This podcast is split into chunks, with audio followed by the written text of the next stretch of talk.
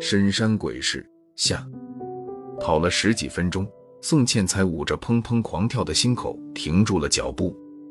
这下不用怕了，前面便是人来人往、熙熙攘攘的山乡大集。听着不绝于耳的讨价还价声，赵芳四下张望，不由暗暗称奇。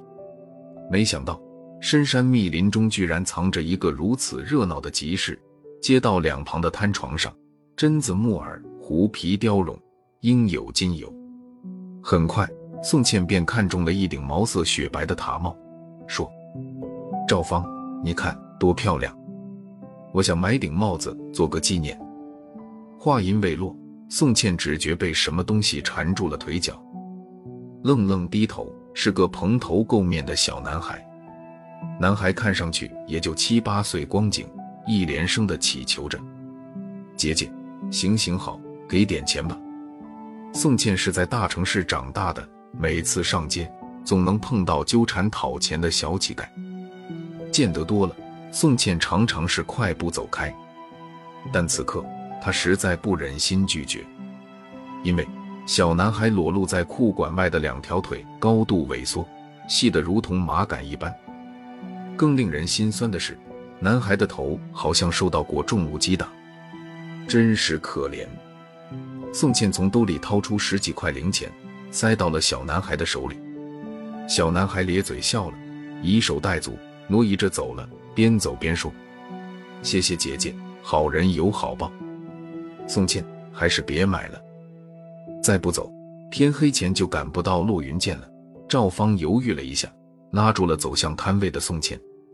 宋茜盯着塔帽说：“耽误不了几分钟，让我过去看看吗？”看什么看？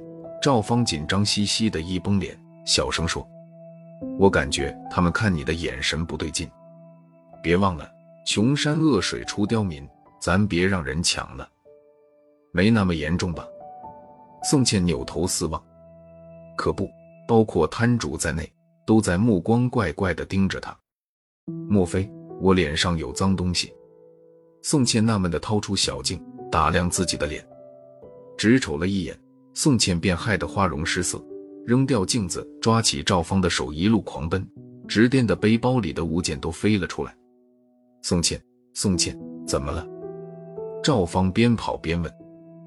宋茜也不答话，使出全身的力气拼命奔跑。集市上的人纷纷侧目，表情淡漠而僵硬。这一通跑，足足奔出了五里地，直到集市被远远的抛在身后，累得再也挪不动半步，宋茜才跌坐在山路边，呼呼大喘。赵芳也上气不接下气地问：“你，你怎么了？看你跑得这么快，你应该去练长跑。”闭嘴吧你！宋茜歇斯底里地喊叫着，打断赵芳，随即呜呜大哭。你没看到集市上的人都很怪吗？赵芳仔细回想，不禁也惊出了一身的鸡皮疙瘩。对呀，摊主、顾客、行人所碰到的每一个人都有残疾，不是缺胳膊就是少腿。